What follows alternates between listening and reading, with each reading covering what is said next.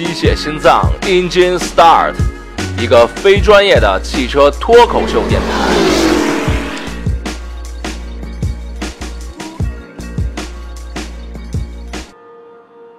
各位听众，大家好，欢迎大家收听《Engine Start》机械心脏非专业汽车脱口秀电台，我是主播郑盘基。呃，这期节目呢，这个 可能跟前两期有点不太一样啊，因为这期节目是由我一个人来给大家主持。然后，呃，因为我现在人在张家界，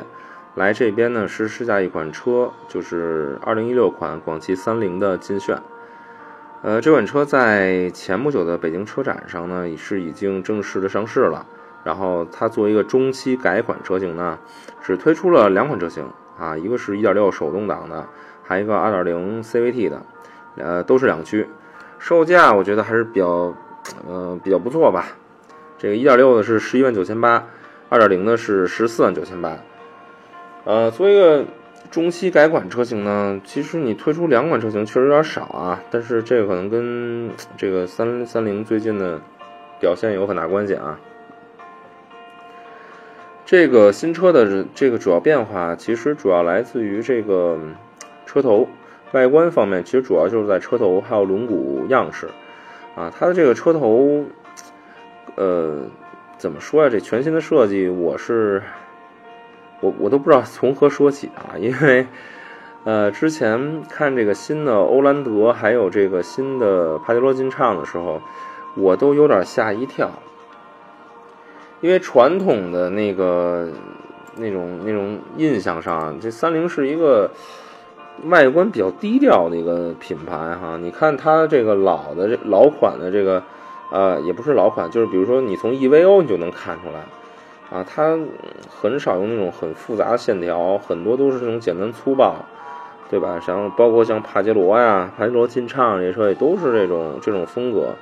都比较直接简单。对吧？然后比较注重这种实干，比较注重性能，是这么一个品牌。然后这个新的家族式这个设计语言一出来呢，确实让我有点吓一跳，不知道这三菱怎么了。呃，首先来说这这个这个劲炫这车这个前脸啊，我第一第一眼看我没看懂，我就不知道它这是都是什么东西。后来我今天试驾的时候，我盯着这个前脸看了足足有两分钟吧。然后我才大概明白哦，它是一个，呃，怎么说？它中间都是用这种黑色的饰板，啊，看起来很运动。然后呢，它上方的这个中网呢是直接连接两边的车灯。然后它这个车灯下方呢也是一个，呃，通过这个镀过金属，然后给把这个这个造型给勾勒出来。所以它呢，怎么说？这个你从车头看过去啊，新的新的这个设计像像一个字母 X，也也也特别像一只蝴蝶啊。怎么说？反正这个外观这个东西就是见仁见智吧。那从我自个人来讲呢，我觉得，呃，它不算是让你一见倾心的那种设计，但是呢，嗯，还是挺耐看的吧。包括今天我试驾完之后，我看着这车。我也觉得还挺好看的，就是它会给你感觉啊，它不再像以前那么单薄，因为金炫这个车它确实不大，然后它以前给我的感觉这这车特别单薄，但是它这个新的设计上来，我感觉它稍微的呃厚实了一点吧，啊，我个人那个感觉。然后除了车头之外，像外观这块儿，这个用了一个新的轮毂样式，啊，这个。也没什么太大特色吧，然后车身侧面啊，还有尾部的造型啊，都没有任何变化。呃，然后就是它的这个，呃，这款车啊，它官方定义呢是一款紧凑级的 SUV，但实际上呢，我觉得它只能算是一款，也可以算是紧凑级，但是因因为它有这个二六七零毫米的这个轴距啊，这个轴距。呃，如果你放在小型 SUV 里，那这个绝对是一个太太出色的表现了。因为我们知道主流的这些小型 SUV 一般轴距是在二六零零，有的甚至呃是二五二五八零这个这个数数字左右啊。但是你如果把它放在一个紧凑级来说呢，它的三维这个长宽高又明显不如人家大，所以这个车怎么说是一个越级产品吧？就是在这个紧凑级跟小型 SUV 中间这么一款产品，那跟这个两两个类型的 SUV 相比，它都它都有自己的优势。然后说说车内吧，它这个车内最大改变就是它这个中控台这个大屏幕啊，一个十点一英寸的一个电容屏，非常的巨大。说实话，这个坐进来会有一种违和感啊，会有一点儿，就是因为它的方向盘还是那种非常三菱式的那种很经典的样式啊，有一点复古啊，有一点这种硬派那种感觉。然后你一看那个大屏幕，你就觉得是一个很科技、很现代的感觉，所以这两个东西一碰撞，你会觉得有点违和感，啊，但是，呃，不管违和不违和吧，其实我觉得一切还是以实用性出发，只要好使，我觉得就可以。这个十点一英寸的这大屏幕呢，啊，分辨率很高，而且它是支持双点触触碰，呃呃呃，怎么说就是对双点触碰。然后呢，它的这个功能也非常多啊，而且我今天呃试用了一下，就是它的那个屏幕的反应速度啊，也是很快的啊，基本上都令人满意。而且它界面的那个 UI 设计很像咱们的安卓手机的那个 UI 设计，就是没有花里胡哨的东西，然后基本上很扁平化，然后你一看就知道这是什么功能。它在使用的这种感感受上啊，体验上。非常像在使用一部手机，就基本上现在的年轻人，就是大家用手机的话，你一看它这个，你就立马就会用，啊，非常的简简单直接，这点我我还是比较欣赏的啊。但是这屏幕有一什么问题啊？就是如果你现在比如你夏天开车有这大太阳晒的时候，它反光特别严重，啊，如果说你以你在驾驶席那个角度就侧面看过去的话。这个反光是有点严重的，我觉得这个是它可以改进的一点啊。还有一个就是说，它这个多媒体的这个系统啊，很多功能全部都集中在这个十点英寸这个大屏幕上，功能非常非常的多。呃，它除了这种传统的像导航啊、倒车影像啊、这个蓝牙。这些功能之外，它还包括一些呃很有意思的功能，比如说，呃行车记录仪，对吧？然后还有像这个百度的 Car Life，这个我不知道什么东西啊。就因为我当时在点这百度 Car Life 的时候，我没有我没有成功的把它调出来，啊，可能是因为我是苹果的手机吧，所以它可能不支持 iOS，我也不太清楚啊。这个反正今天我试了试了。半天我没有调出来，但可能是由于我操作的问题啊。嗯，除此之外，它还包括了一些，呃，挺就功能很丰富吧。比如说，你通过这个外接的呃 SD 的卡，你可以储存一些呃图片啊、视频啊这些东西，可以在这个屏幕上来播放啊。呃，因为它的分辨率很高，所以这个呃清晰度啊什么都不用担心。呃，基本上这个大屏幕就是这些吧，就是你的观感更好。然后我觉得最实用的可能还是蓝牙这个功能啊，因为现在年轻人可能更多的就是用蓝牙来听歌、打电话什么的啊，这个都很主流，也都有。呃，除此之外呢，它配备了两个 USB 接口，一个是在这个手套箱上，还一个在这个中央扶手箱，两个 USB 基本上够用了啊，还是不不错的。呃，至至于空间呢，空间我觉得不算是它的一个优势吧，因为坦白说，这款产品它虽然这个在一六年进行了中期改款，但是说这款车毕竟是二零一零年就上市的一款车了，所以说它的空间可能没有像现在新的很多车型做那么好。你比如像本田的这些缤智 XRV 啊什么的，他们可能在车身尺寸上、轴距上不如。这个劲炫，但是你在实际的感受上，它的空间可能明显要比劲炫要大不少，啊，因为我这，因为我我我是一米八四的身高，然后比较壮，所以我觉得可能我不具备太强参考性。但我觉得其实劲炫这款车，如果你是一个啊一米七多，或者说你是一米八比较瘦的一个人来说的话，你拉上一家五口的话，基本上也没有问题啊，它还是比较够用的。呃，然后就跟大家聊一聊它的这个，我另外一个不太喜欢的就是它的这个座椅。它这个座椅呢，其实造型也好啊，还是它的用料也好，做工也好都没问题。但是有一个特大的问题，就是它这座椅特别单薄，尤其是当你从你坐在后排，你如果用手去触摸去顶一下它前排那个座椅，你会发现它填充物不够，就这座椅很单薄，不够厚实。所以这个时时间长，如果你乘坐时间比较长的话，会不是那么的舒适啊，这也是我觉得它的一个问题吧。嗯，然后呃，再来说一说，就这个我们试驾这款二零的这个车型啊，它的售价是十四万九千八。呃，这个新款车型呢，是二零一六款的金炫呢是呃没有四驱版的啊，没有都是两驱版的。然后它呢，如果你要对标的话，我觉得你可以去拿拿它和这个2013款2.0 CVT 的这款去比。呃，2013款呢，当时售价还是十五万九千八呢，还比这个新款车型贵了一万。但是新款车型呢，确实是嗯多了很多配置啊。你比如说像它的这个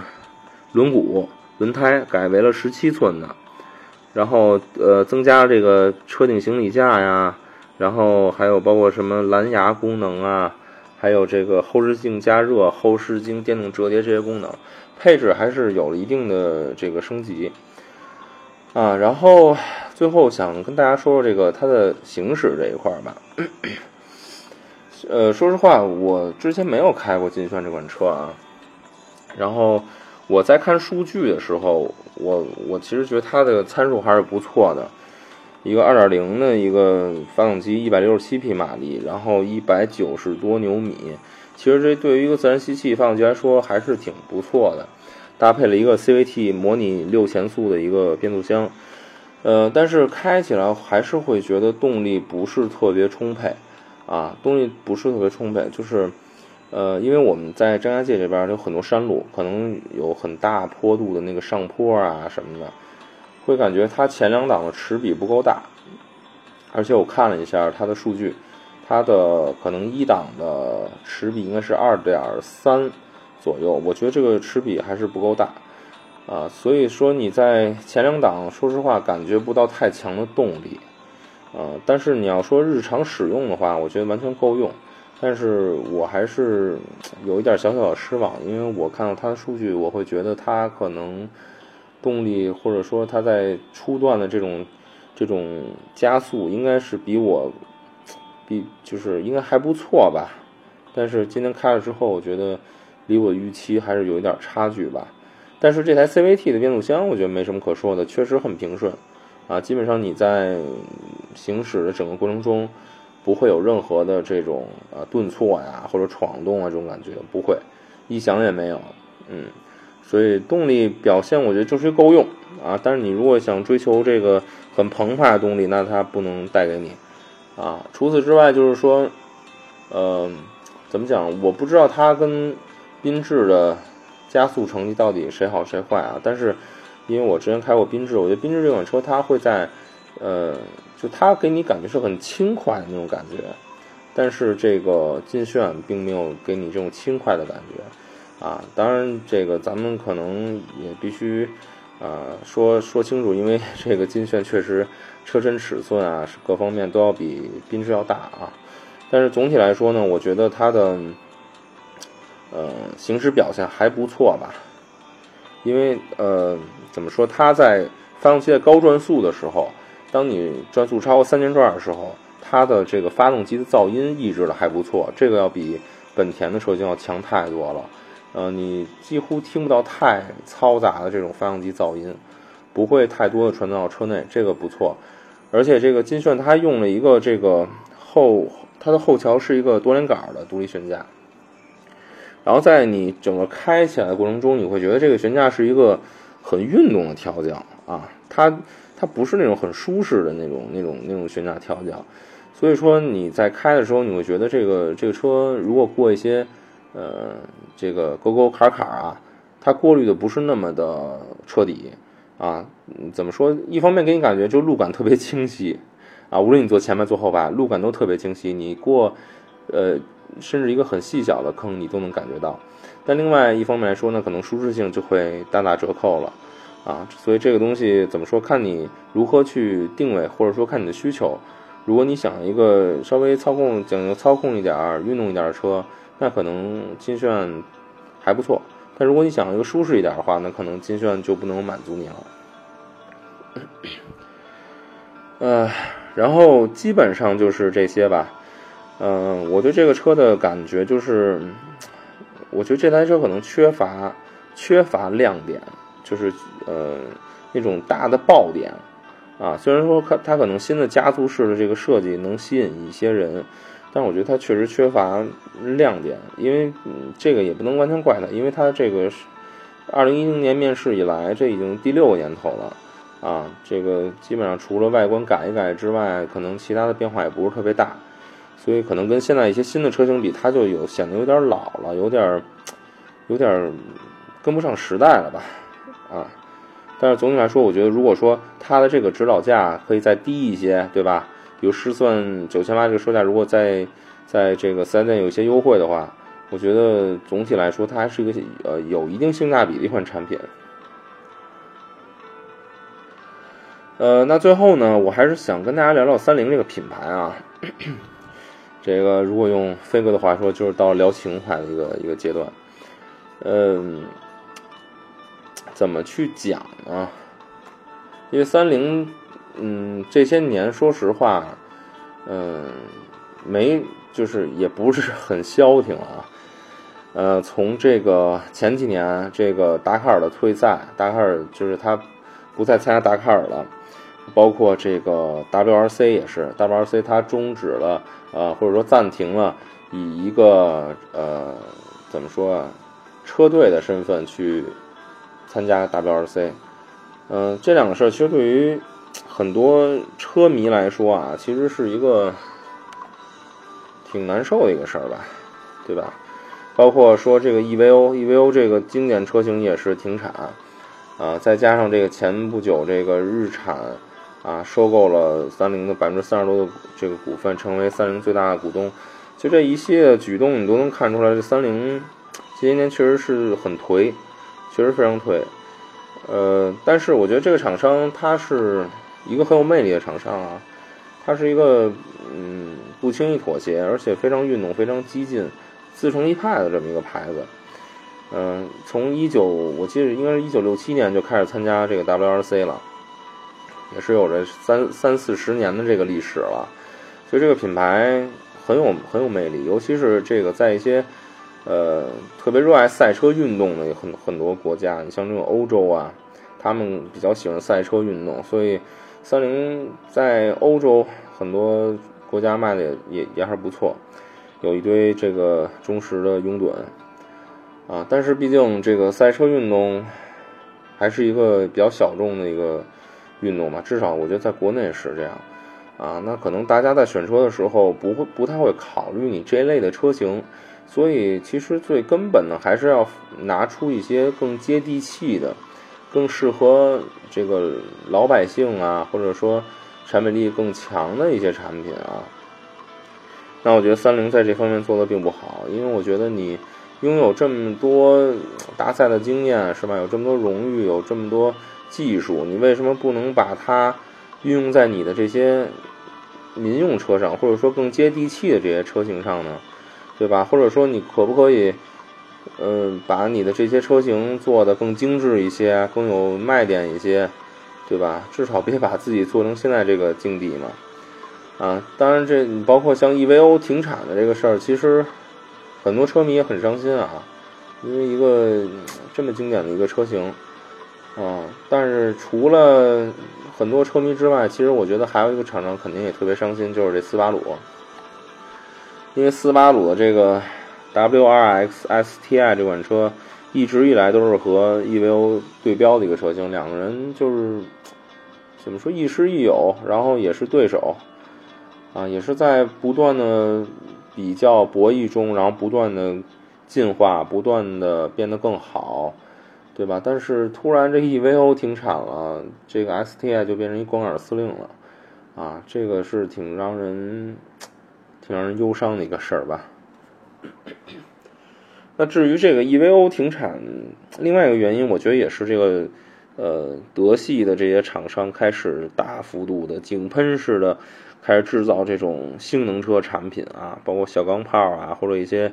呃售价更低廉的一些性能车，所以说也是极大了这个压榨了 EVO 的这个生存空间啊。呃，但是不管怎么样啊，三菱这个品牌它确实是一个很不可多得的一个品牌，它确实太与众不同了。这个品牌身上充满着那种感性基因，可能会有很多人非常非常热爱这个品牌。虽然它很不接地气，虽然它的车型，嗯，可能内饰很糙，配置很低，对吧？但它，但这并不妨碍它有一堆拥趸，啊，包括我们的主播之一这个刘哥，这个刘洋，他就是一个三菱车主，他的座驾是这个，也是帕杰罗劲畅这款车。说实话，从配置上来说，确实也不高，内饰做工也很糙。可是这款车，我我跟刘洋也去过很多这个越野圣地啊，很多这个路况非常糟糕的地方啊。作为一款二十多万的一款车啊，有非承载式车身，然后有这个呃有锁，有超选四驱，它的脱困能力啊，越野性能啊，确实相当相当出色。而且是一个性价比很高的一款硬派越野车啊，嗯，所以三菱它是拥有很多好的产品的，但是这个品牌今天，嗯，做到如此境地吧，我觉得也不能去怪别人，因为可能三菱它在决策上，它在营销上，它在研发上，它等就很多方面它都是出现了问题，呃，但是不管怎么样嘛，我们还是希望。像三菱这样的有魅力的品牌，能够越来越好吧？能够及早意识到自己的问题，我觉得一切还来得及。因为我们